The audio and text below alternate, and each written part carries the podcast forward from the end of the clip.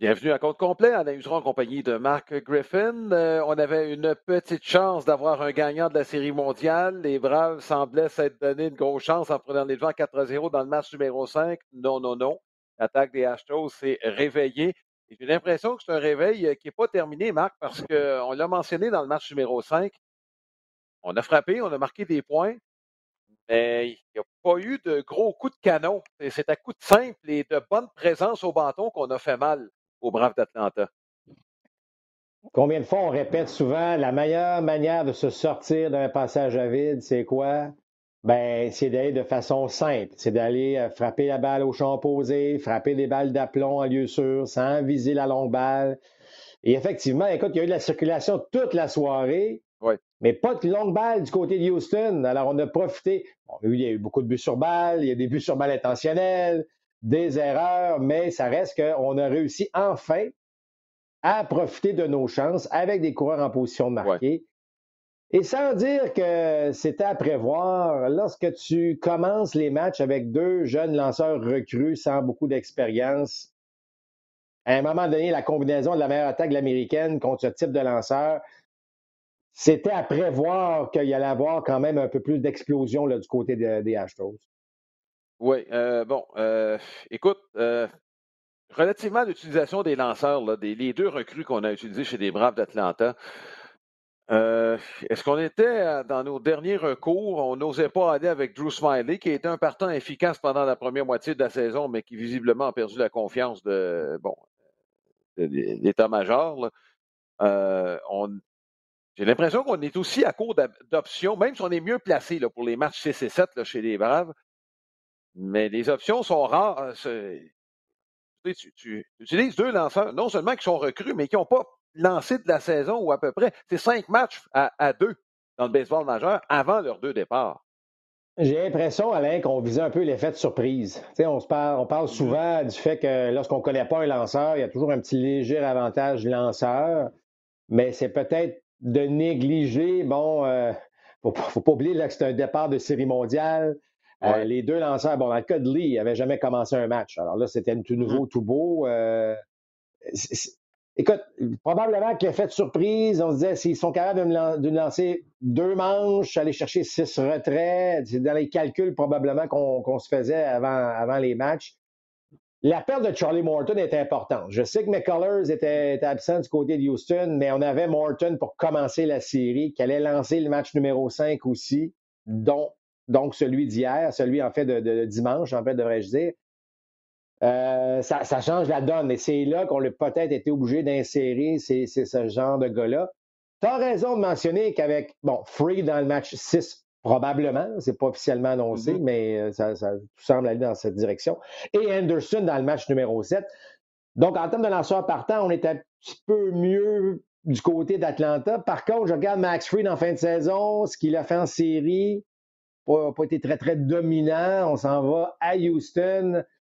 Une série qui peut basculer, euh, certes, avec ce qu'on a vu dans le match numéro 5. Oui, c'était inégal, effectivement, dans le cas de Freed. en fait, c'est son contrôle qui n'a pas toujours été à point. Exact. Et euh, lorsque tu n'es pas un lanceur de puissance dans le baseball d'aujourd'hui, Bon, variation des tirs, oui, mais le contrôle, et on a vu des euh, frappeurs extrêmement patients du côté des Astros. Combien de mm-hmm. comptes complets, Alain, dans le match numéro 5? Euh, on a vraiment forcé la note pour que les lanceurs des Braves lancent des prises. Alors, c'est sûr que si Max Fried tombe dans le même panneau ou euh, tire de l'arrière constamment ou incapable d'achever, les frappeurs, pas beaucoup de retrait sur des prises non plus, même si on avait pris les vents souvent 0 et 2 chez les lanceurs des Braves, fatigante cette, cette attaque des Astros de Houston euh, mm-hmm. à ce niveau. Alors, on a évité les longues balles côté des lanceurs des Braves contre les frappeurs des Astros. Mais le reste, euh, c'est un défi de mm-hmm. taille. Alors, Max Fried aura une lourde tâche, évidemment, euh, d'empêcher ces frappeurs-là d'avoir de, bonnes présences au bâton. Là. Oui, c'est pas gagné là, pour les Braves d'Atlanta. On se retrouve dans la même situation, en fait, que dans la série de championnat contre les Dodgers l'année passée. Il faut se rappeler les Braves avaient perdu leurs trois derniers matchs. Ils menaient 3-1 dans la série. Donc, euh, peut-être mieux de gagner dès demain, mardi. Sinon, ça pourrait, la pression sur les épaules des Braves. Oui, ah, ben absolument. Tu mènes 3-1 dans la série, on s'attend à ce que tu la termines euh, avant le septième match. Euh, mais, mais ce que je veux dire, Alain, c'est qu'on s'aperçoit que c'est dur le baseball.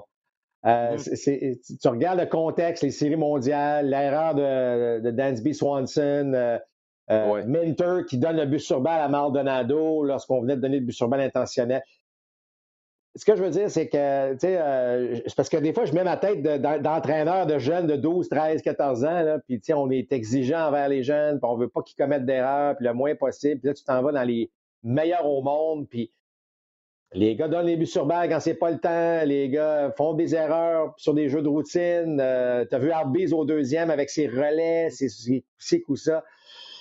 On a, je pense, la preuve là, que c'est un sport qui est vraiment, vraiment pas facile. Euh, et surtout dans le contexte d'une série mondiale. Il faut que je te parle du 29 octobre 2021. c'est la date, Marc, où tu as fermé les livres sur, bon, euh, OK, j'abandonne, les statistiques ont pris le dessus. C'est carrément ce que tu m'as dit. Bon, euh, écoute, par rapport au fait qu'on avait retiré Anderson, et on pourrait appliquer la même chose sur Dusty Baker quand on a retiré Urquidy après cinq manches. Bon, je sais que tu te désoles de voir la façon dont ça se passe. Il y a certains puristes aussi, puis regarde, je me suis fait traiter de puriste à tour de bras. Moi, je parle plus d'évolution. C'est pas dit que ça reviendra pas à un moment donné, mais euh, je sais que n'aimes pas cette tendance-là que tu vois présentement en série? C'est-à-dire, bon, on va juste euh, dire les choses, c'est qu'on a, on a retiré Anderson après cinq manches, je n'avais pas donné de coup sûr. Orchidée lançait bien après cinq, on le retire. Et toi, tu pensais avant que la série commence, qu'on ne serait pas là avec ces deux gérants-là qui étaient de la vieille garde?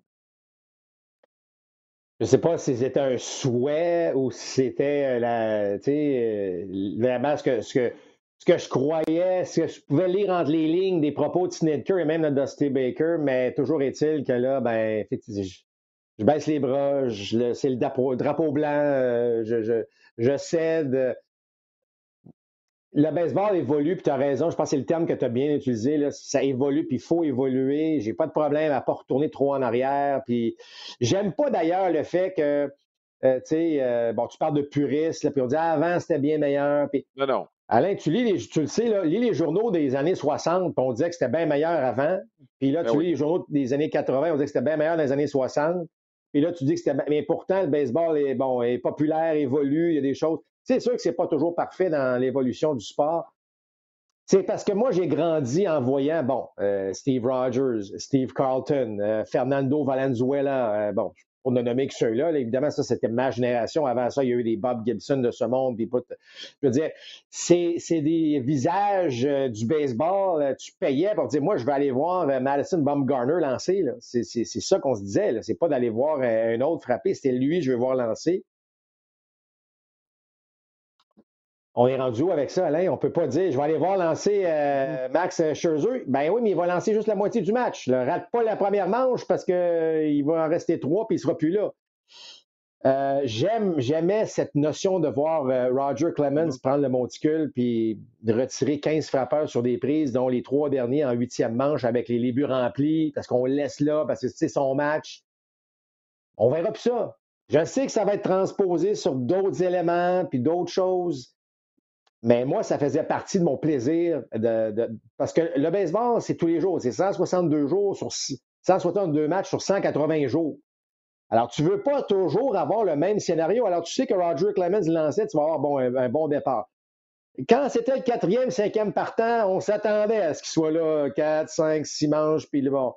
Mais là, c'est tout le temps, tout le temps, peu importe la qualité de ton partant ou presse, ça va être tout le temps la même patente, la même affaire écoute, allez, on a vu des choses, des high five dans les abris, le gars lance deux et deux tiers.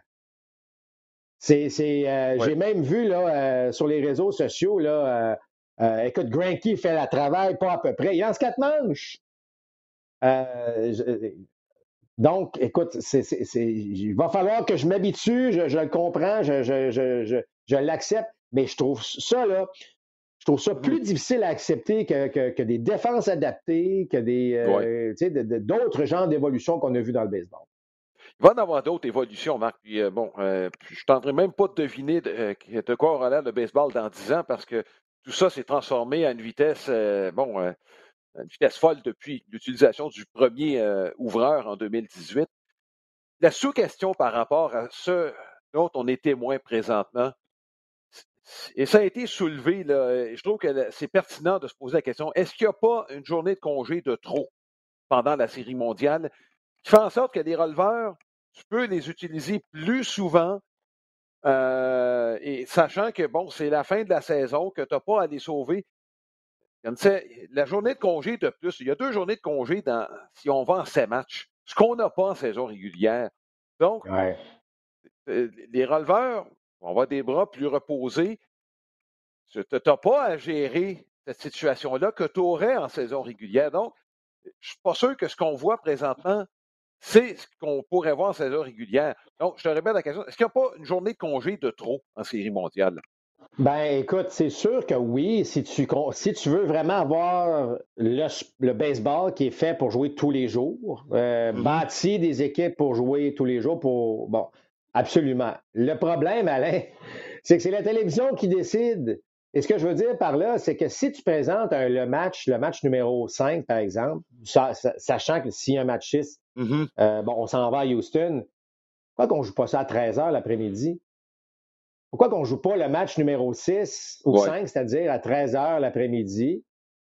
On finit ça, bon, évidemment, ça dure 4 heures. On finit ça à 17 h, on s'en va à Houston, puis là, on peut jouer à 20 h le lendemain. Alors, oui, c'est un C'est sûr que là, ça, change beaucoup. Euh, les séries, on ne gère pas ça de la même manière, puis on l'a vu à, peu près à tous égards. Mm-hmm. Mais c'est sûr que la journée de congé, rappelle-toi même dans la série, c'était la première série de division avec les White Sox, il y a eu une journée de congé, euh, c'est-à-dire qu'on a forcé l'annulation d'un match en raison de la pluie. Ben, ça a fait en sorte qu'au lieu d'avoir, je ne me souviens pas nécessairement quel était le lanceur, mais on est revenu avec le lanceur numéro un parce que là, il y avait euh, une journée. Bon, c'était McCullers, exactement. Les Astros qui étaient revenus avec McCullers, ça a grandement aidé les Astros. Ben euh, bon, évidemment, c'est Dame Nature, c'est pas pareil. Mais s'il y avait eu une journée de congé, ça aurait été un peu le même principe. Alors, la question se pose. Par contre, malheureusement, Alain, ça n'arrivera pas. Euh, les réseaux de télévision, dont Fox, qui ont les droits, les matchs sont à 20 heures, que ce soit un samedi, que ce soit un dimanche. Peut-être que dans la nouvelle convention collective ou le prochain contrat de télévision, mm-hmm. euh, moi, je trouve ça plate. Écoute, j'ai trois garçons, là, puis euh, pas facile mm-hmm. de regarder tous les matchs. Enfin, ils adorent ça, mais là, à un moment donné, il est rendu minuit, là. Pas toujours évident de, suivre les matchs. Alors, si au moins tu en présentes deux sur les sept en l'après-midi, bon, il y a quelque chose, là, tu vas attirer une clientèle qui, est le fun, puis il n'y aura pas moins de monde dans les estrades, puis selon moi, les codes d'écoute vont être aussi bonnes, mais ça, c'est pas moi l'expert là-dedans. Là. Oui, bon, euh, regarde, je ne peux pas être plus d'accord avec toi là-dessus. Là, mais malheureusement, il y a peut-être une génération de jeunes qui n'ont pas vu la fin d'un match de série mondiale. Je trouve ça triste personnellement. Euh, regarde, deux matchs en après-midi la fin de semaine, là, je pense qu'en tout cas, ça ramènerait l'essence du baseball même qui est fait pour être joué le jour. Par rapport à tous ces changements-là, avec lesquels, disons là, on en parle, c'est pas le seul à réagir de la sorte. On l'a vu sur les réseaux sociaux. Euh, sur le terrain, le spectacle demeure bon. Euh, je m'excuse, on a de bons athlètes.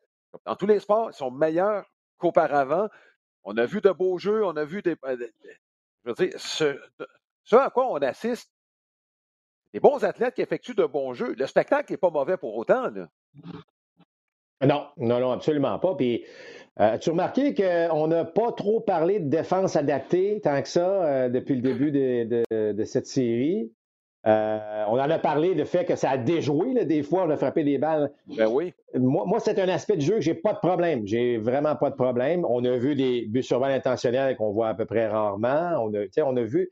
C'est sûr que les séries amènent le, vrai baseball. Puis on se le cachera pas, les trois matchs présentés à Atlanta, euh, combien de fois on a forcé un gérant à prendre une décision, à changer de lanceur, à amener un frappeur suppléant, même Zach Greinke qui est venu comme frappeur suppléant. Ça ajoute ça au spectacle, chose qu'on n'aura pas là, dans le match 6 et ou 7 s'il y a lieu, évidemment, parce que là, on a le frappeur de choix. Alors là, écoute, c'est pas. Écoute, le gérant, là, Dusty Baker, puis même euh, là, c'est, pas mal plus facile à gérer euh, ces matchs-là. On aura à se concentrer évidemment sur nos lanceurs, mais on n'aura pas à faire ces, ces, doubles changements qui ajoutent au spectacle, à la stratégie, au jeu d'échecs qu'on voit entre les deux équipes. Écoute, je t'écoute parler, je me souviens, il n'y a pas si longtemps, bon, moi, je ne me suis jamais caché que je vais m'ennuyer du lanceur qui vient frapper. Il n'y a pas de décision de prise. On, veut juste préciser. La tendance semble nous mener vers l'adoption universelle du frappeur de choix. Je sais que tu t'es prononcé quelquefois, bon, tu te dis, il n'y a personne qui aime voir un lanceur s'élancer. Est-ce que je peux percevoir comme un changement de cap un peu de ta part relativement à ce dossier-là? Ben, non, ben non, Alain, juste parce que là, on voit un Zach Greinke euh, qui, a toujours été un bon frappeur, un bon athlète. Mm-hmm. Euh, qui n'a pas pris le temps de s'exercer au bâton dans sa carrière de lanceur. Je vais juste me reprendre, Marc. C'est que, bon, on t'a entendu quelquefois dire, bon, euh, le frappeur désigné s'en vient, puis dire que, bon, Philippe Allou voulait le frappeur désigné et tu semblais aller dans ce sens-là. Juste ben, préciser ma pensée par rapport à la question. Oui, exact, exact. Puis moi, puis je pense qu'il va falloir y aller quand même, même si moi aussi, je vais m'ennuyer de ce que je vois présentement. Mm-hmm. Mais c'est que là, on est en série, Alain, et c'est pas pareil de jouer en série qu'en saison. Fait que trop mm-hmm. souvent en saison, ben, le lanceur, on va être patient avec, il va aller au bâton, ça va être un retrait automatique parce qu'il s'entraîne plus à déposer l'amorti, euh, il s'entraîne pas, certes, à frapper. Donc, tu as peut-être quoi? 10% des lanceurs, puis là, je suis un peu généreux, là, qui se présentent au bâton avec l'intention de frapper un coup sûr, l'intention d'avoir une bonne présence au bâton. Donc, tu as 9 frappeurs, 9 lanceurs sur 10 qui se présentent au bâton. Il ne va rien se passer là. Il ne va absolument rien se passer. Euh, et, c'est là que ça devient fatigant. Alors, ce n'est même pas des décisions difficiles pour les gérants. Là, on amplifie ça parce que ce sont les séries. Euh, euh, mais si tu me dis, les lanceurs continuent à s'entraîner, continuent à trouver le moyen de déposer les amortis parfaitement, peuvent s'élancer, que dans les ligues mineures, les gars continuent à s'élancer pour devenir mm-hmm. une menace au bâton, je te dirais, je veux rien savoir du frappeur de choix. Mais c'est pas le cas. C'est juste pas le cas. Alors là, on va se retrouver avec, encore une fois, des, saisons très longues. Euh, la Ligue nationale, ben, frappeur 7, 8, 9, je veux dire, euh, tu le sais fort bien que ça, ça va être terminé là. Donc, c'est juste ça qui est étonnant. Mais j'ai toujours aimé, moi, cet aspect-là du baseball, d'amener ce, côté stratégique. Mais la réalité, c'est que c'est pas ça. Euh, sur le long terme, malheureusement, c'est pas ça. Et là, ben, on va tomber dans, comme n'importe quel règlement, on va s'y habituer, puis on, pense, on va se dire, dans l'ancien baseball, ça se jouait comme ça. Euh, bon. Alors, c'est comme ça. Euh, et, et, ben, ça donne l'occasion à certains joueurs en fin de carrière de poursuivre avec, évidemment, qui était l'objectif premier finalement de, du frappeur de choix, c'est d'avoir des gars qui sont capables de, de, de, s'élancer encore puis de donner euh, puis de frapper. Puis remarque en plus que le baseball cherche cherche des points, on cherche, euh, on, on, a vu la domination des lanceurs, les retraits sur des prix sont en augmentation. Alors on se dit, est-ce qu'en mettant des frappeurs de plus, ça va aider à ajouter, mm-hmm. évidemment, parce que les gens veulent voir des coups de circuit, veulent voir des points marqués. Euh, alors, c'est inévitable, selon moi, qu'on s'en va dans cette direction-là. Oui, j'en ai bien peur. Euh, ceci dit, je suis pas convaincu qu'on ne reviendra pas à un moment donné au lanceur qui vient frapper, mais ça, je pense que ce n'est pas pour tout de suite. Remarque ce qui se passe en série mondiale, on le voit bien, puis euh, oui, certains prétendent, et avec raison, on voit un lanceur frapper, il n'y a rien d'excitant. Il y en a huit autres frappeurs qui peuvent, la mettre de l'autre côté de la clôture. Donc, pour avoir un petit peu de stratégie, il me semble que ce n'est pas un gros prêt à payer. Enfin, Marc, on a, on a parlé un petit peu dans l'avant-match du match de dimanche, début sûrement intentionnel. On a un peu de temps, là, je veux qu'on revienne là-dessus puis d'en parler de façon un peu plus élaborée. Euh, les Braves se sont brûlés avec le but sûrement intentionnel dans le match 5, comme Dusty Baker s'est brûlé un peu plus tôt. Euh, c'est de moins en moins utilisé. Puis là, ça a explosé en plein visage des gérants qui l'ont utilisé. Ça marche à l'occasion. Alex Cora l'a utilisé. Euh, lui, c'était clair. Rappelle-toi le dernier match de la saison régulière contre Washington. On l'avait fait en tôt dans le match. On ne voulait rien savoir de Juan Soto. Euh, bon, on sait qu'il y a toujours des conséquences quand on fait une erreur, quand on, on permet à l'alignement de revenir plus tôt. Euh, ça, évolue. Moi, je suis honnêtement bien étonné de voir la façon dont cette stratégie-là est utilisée pendant cette série-là. Euh, je sais, on n'est pas dans un contexte normal, surtout du côté des Astros de Houston, mais je t'avoue être étonné qu'on l'utilise surtout dans le, cas Dusty Baker aussitôt dans les matchs. C'est vrai, euh, c'est vrai. Par contre, je peux pas dire qu'au moment où, à, part celui qu'on a eu en deuxième manche, là, je peux pas dire que j'étais contre nécessairement la stratégie déployée. Mm-hmm. Euh, c'était pas, c'était pas d'une évidence. C'était pas comme, ben voyons donc, ça n'a aucun sens. C'était comme, ben il y a un raisonnement derrière. Et bon, euh, tu parles de conséquences. Il y en a, il y en a plusieurs évidemment. Si on, on revient à celle, la situation d'hier, Bon, même si Maldonado avait réussi un, un de deux points dans la série jusqu'ici, ça reste un gars qui en arrache en attaque. Ça reste un gars qui a des failles. Mais lorsque tu remplis les buts, que tu donnes un but sur intentionnel, tu sais, avec coureur au premier, enfin, coureur au deuxième seulement, puis tu mets un coureur au premier, tu as toujours une marge de manœuvre, une marge d'erreur. En remplissant les buts, là, et là, première balle. Oups, deuxième balle sur un tir qui était près de la zone, l'arbitre ne te le donne pas, tu es rendu deux balles, aucune prise. Ça a beau être, euh, ça a beau être un joueur qui n'a jamais frappé. Là, tu dis le lanceur, ben tiens la balle plus serrée, puis là, c'est pas évident, mm. puis tu sais, ça prend pas grand-chose, puis arriva ce qui arriva, euh, tu sais, il y a le but sur balle. Alors, mais si tu regardes sur papier, on, en parle souvent, les décisions prises avant les matchs, ben selon moi, c'était la bonne décision. Mm-hmm. Par contre, est-ce qu'on donne souvent un petit peu trop de crédit aux frappeurs? Parce qu'un bon frappeur va être retiré 7 fois sur 10. Alors, tu sais, est-ce qu'on se dit, ben, surtout en deuxième manche, ça, ça, ça je te l'accorde mmh absolument, Alain, en deuxième manche, je trouve qu'on a donné beaucoup, beaucoup euh, de crédit à un huitième frappeur. Bon, on s'est dit, on va faire. Mais c'est ça la beauté. C'est la beauté. Puis, tu sais, là, on parle de gérants comme Dusty Baker, qui en a vu pas mal. Euh, tu parles de Brian Snitter qui en a vu pas mal. C'est pas des décisions folles, ça ne ça sort pas de nulle part. On n'arrive pas vraiment avec une, affaire qui n'a pas d'allure. Ça faisait du sens, mais on s'est fait brûler.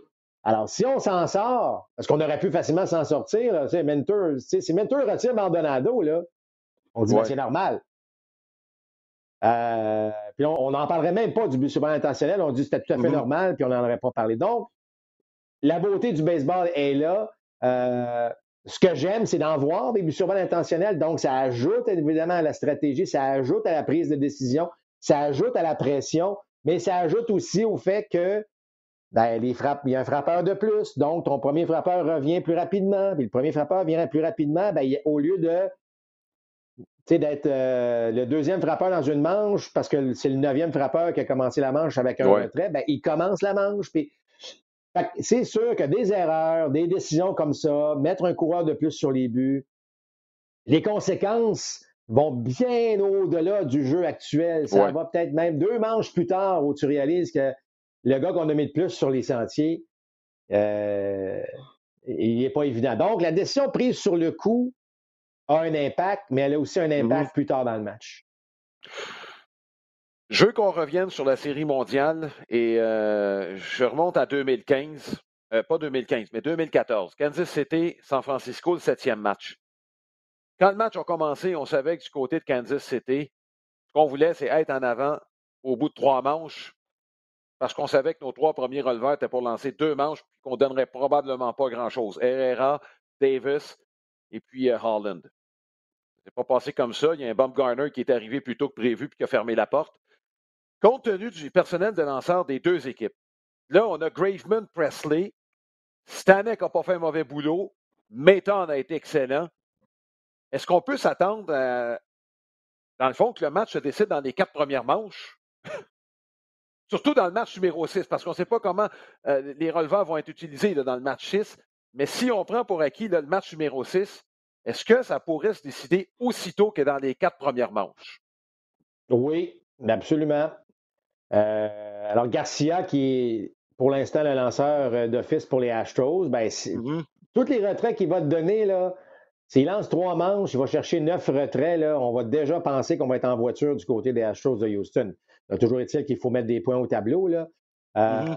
Mais c'est certainement pas impossible et, de voir la, façon dont les frappeurs des Astros se comportent actuellement avec leur philosophie de frapper la balle, pas nécessairement de défoncer des clôtures, mais mettre des balles en jeu, mettre un peu de pression sur la défense des Braves, euh, ça peut devenir fort intéressant. oui et non, parce que tu demandes deux manches à Graveman, tu demandes deux manches à Presley. un instant. Là. Il y a, L'efficacité de la deuxième manche n'est pas la même que la première. Donc, moi, je trouve que ce serait mm-hmm. un jeu dangereux de gérer de la sorte. Dans un monde idéal, ben, c'est au moins de se rendre à cinq manches. Puis là, là, un peu comme les Braves l'ont fait dans les matchs 3 et 4. Mm-hmm. On a fait ça de façon parfaite. On a donné une bonne manche à, à une manche à ci, une manche à ça. On a suivi évidemment le plan de match à la perfection. Euh, mais tu sais, euh, on peut, c'était 4-0 euh, dans le match de dimanche en première ah manche. Puis dès la troisième, c'était déjà revenu 4 à 4. Donc, est-ce qu'il peut y avoir beaucoup de changements dans les premières manches? Absolument. Mais est-ce que ça peut changer rapidement? C'est ce genre de série cette année qui nous, nous indique, Alain, que tout peut arriver à tout moment. regarde les deux coups de circuit coup sur coup. Là. Swanson qui se réveille de nulle part un circuit au champ opposé alors que Christian Avière avait été brillant au monticule, c'est lui qui accorde les deux coups de circuit. Bon. Alors, tu sais, tu parles qu'Hamilton a été si bon, c'est peut-être lui qui va accorder deux coups de circuit dans le match numéro 6, puis on va se dire, euh, c'est dur, c'est dur de gérer au baseball, c'est dur d'anticiper qui le, gars il se sent comment. Euh, est-ce que tu aurais mis de l'argent que Adam Duval allait frapper un grand chelem en première manche, compte tenu de la façon dont il a frappé au cours des quatre, cinq, des quatre premiers matchs de la série? Tu aurais dit, ben, il n'y a, pas beaucoup de chance, et pourtant, il l'a fait. C'est ça la beauté du. Je pense qu'on réalise beaucoup dans cette série-là qu'il y a beaucoup d'imprévus. Euh, il n'y a pas de domination au monticule, donc il y a tellement de choses qui peuvent se produire. Euh, et, je pense que c'est ce qui donne la, beauté de cette série mondiale actuelle. C'est exactement ça. C'est mm-hmm. on ne sait pas ce qui, va, ce qui va se produire. Oui. Et j'imagine que Baker va garder Bregman au septième rang et Correa troisième, Gabriel cinquième. Ah. Touche pas à ça. Moi, ça me, ça me surprendrait beaucoup. Là, ça me touche pas à ça. Je te dirais, par contre, de l'autre côté, l'impression qu'Ozzy Albiz, lui, pourrait bouger euh, dans le rôle offensif. Alors que, euh, bon, là, on a un lanceur droitier Garcia. Ça, ça veut dire que Rosario va aller retourner comme premier frappeur. Est-ce qu'on pourrait insérer Solaire plus au deuxième rang, euh, au troisième rang, et descendre un petit peu Albiz, et alors que Freeman va rester à son poste au deuxième? Convaincu, moi, que ça restera pas. En tout cas, convaincu. C'est peut-être fort un peu. Là, je suis pas dans les souliers de, Brian Snedker. Là.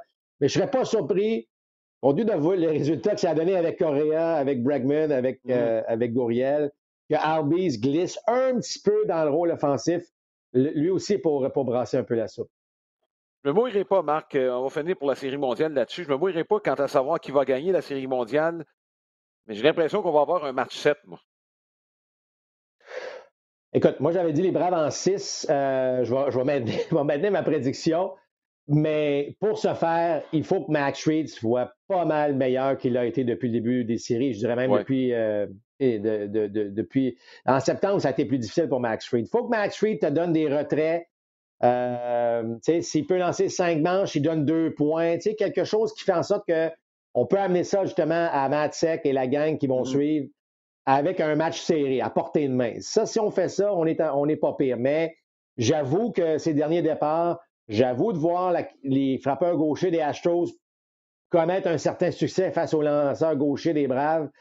Je suis hésitant à ce niveau-là. Mais comme je viens de le mentionner, il y a tellement de surprises ou d'impondérables dans cette série-là que c'est vraiment pas facile d'anticiper ce qui va se passer dans le match numéro 6. Bon, maintenant, on va terminer avec euh, bon, la principale nouvelle. Euh, ça a été d'ailleurs confirmé euh, il y a ce matin, ce lundi matin. Bob Melvin, gérant des Padres de San Diego, quand ça a été pas annoncé, mais quand le bruit a commencé à courir que Melvin s'en allait avec les Padres, il y en a plusieurs qui ont été surpris. J'en suis. donc, sans dire que ça fait l'affaire des Aces, son salaire était quand même un peu plus élevé. Puis je le disais en boutade, mais c'est presque sérieux. C'était quoi? C'était 4 millions son salaire pour quelqu'un qui ne prend pas de décision? À Santiago, ça va peut-être être différent pour Melvin. Oui, ben écoute, Alain, euh, c'est pas une surprise du côté des A's parce que si tu donnes la permission à un Bob Melvin de parler à une autre équipe, c'est pas mal le dénouement de cette histoire-là. Là. Mm-hmm. Euh, ah donc, ça, comme tu disais, ça, ça fait l'affaire des A's d'Oakland de se départir d'un salaire de 4 millions. Euh, bon, pour un gars qui ne prend pas de décision. C'est sûr que Melvin fait partie du groupe de, décisionnel, mais il n'est pas le seul. Et, euh, ça n'a pas été. C'est une très belle feuille de route hein, pour Bob Melvin en passant. Mais ça n'a pas dû être facile au cours des dernières années. On connaît le contexte d'Oakland, on, on, connaît le contexte où on perd des joueurs, on en, on, en développe d'autres, on en va en chercher d'autres, on trouve le moyen de gagner. Mais c'est sûr qu'à la longue, ça doit peser lourd pour Bob Melvin. Alors, euh, lorsque l'occasion s'est présentée, euh, ça n'a pas pris de temps hein, avec les Padres. Là, aussitôt qu'on a pu euh, parler avec Melvin. Ça a pris quelques heures à peine et c'était réglé de ce côté-là. Bonne décision. Euh, écoute, moi, moi, je suis un grand partisan de Ron Washington. Il me semble que lui aurait mis de la vie. Mais la question que je te pose, Alain, est-ce qu'un Ron Washington a plus de valeur dans le rôle qu'il joue présentement, avec la qualité des joueurs en défense, avec ce qu'il apporte comme euh, c'est comme support aux joueurs, vraiment, parce que lui, ce qu'il fait, c'est qu'il décide lui-même. On regarde la qualité des joueurs en défense des Braves, euh, ce qu'il fait au troisième but. Est-ce qu'un gars de même est plus efficace maintenant qu'un gérant? En fait, on, peut, on, peut, même poser la question là, à certains égards. Euh, et, mais, mais, le deuxième choix était effectivement Bob Melvin. Le gars a gagné, a gagné avec peu de moyens, il a gagné avec sa créativité. Là, j'ai l'impression, s'il a accepté si rapidement, c'est qu'il a peut-être un peu plus de décision ou d'apport décisionnel chez les Padres. Et ça, ben, ça peut, euh, ça peut juste aider les Padres et Bob Melvin. Oui, puis du court que les Aces pourraient y aller d'un autre, euh, bon, d'un autre départ. Les deux maths pourraient être sur le marché dans l'entre-saison. Je ne sais pas si ça peut avoir euh, bon, influencé Melvin. Il est encore sous contrat d'ailleurs hein, pour la prochaine saison. Il faut bien le mentionner. Les Aces avaient exercé leur option sur Melvin. Euh, je ne sais pas si ça peut avoir influencé la, décision de lui, qui a assisté à quelques recommencements, il hein, faut bien le dire, depuis qu'il est arrivé avec les Aces. Et, j'ai peur, Alain, que ce soit ainsi. J'ai peur que ça. Là, si tu laisses aller le gérant qui fait 4 millions, là, tu as des gars qui s'en vont en arbitrage, tu as des gars qui vont faire, qui vont avoir de sérieuses augmentations de salaire chez les Aces d'Oakland. Euh, je trouve que ça sent pas bon. On ne paniquera pas, là, mais ça sent pas bon. Ça sent un hiver Évidemment, on va peut-être attendre la convention, fameuse nouvelle convention mm-hmm. collective avant de bouger, là, mais ça reste que j'ai l'impression. Je sais qu'il y a des partisans, par exemple, des Yankees, puis des Red Sox, puis même des Dodgers qui ont commencé à saliver, dire hey, on va-tu aller chercher un Olsen, on va-tu chercher euh, ah euh, le meilleur troisième but disponible? tout le monde dit. Il y a même des lanceurs partants là, qui. On sait qu'on recherche des lanceurs partants. Il y en a des bons avec les A's. Alors, bon, on ne partira pas en peur, mais j'ai l'impression que si on laisse aller le gérant.